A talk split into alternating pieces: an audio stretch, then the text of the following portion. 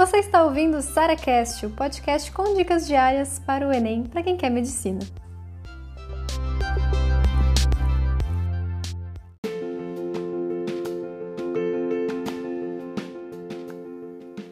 O SISU acabou. E agora o que, que eu faço? Primeira coisa que você vai fazer no site, vai entrar lá e vai ver se você passou ou se você está na lista de espera. Beleza, se você passou, eu já falei para você, para você já selecionar todos os documentos antes, mas você não fez isso ainda, corre porque a vaga é sua. Então já olha todos os documentos que você precisa, seja para ampla concorrência, seja para as cotas, para você ter tudo bonitinho no dia que for impedir. Algumas faculdades fazem a pré-matrícula online, outras vão direto no presencial. Aí cada faculdade vai fazer da sua forma. Baixa lá o termo de adesão para ver tudo direitinho, como é que vai ser feito na sua, entra no site da faculdade, vê datas, etc. Então corre atrás disso. Caso não tenha passado em nenhuma das duas opções, você pode entrar na lista de espera.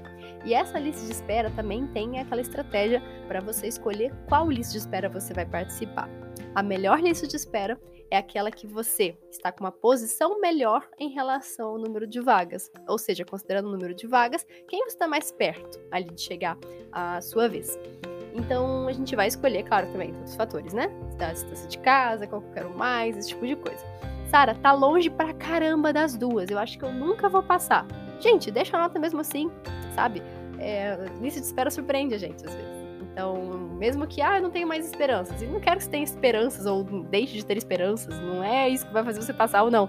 Mas você coloque sim a lista, lá a sua nota lista espera e vá acompanhando, sabe?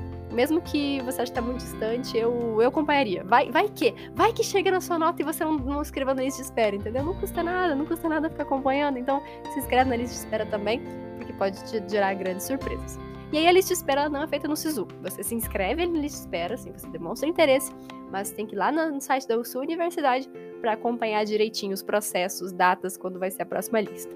Eu, Sara, entro quase que todo dia ali para ver se sai alguma coisa, sai uma outra data, sai uma nova lista, porque, cara, não, não, não deixem de participar. A vaga pode ser feita ali mesmo na lista de espera.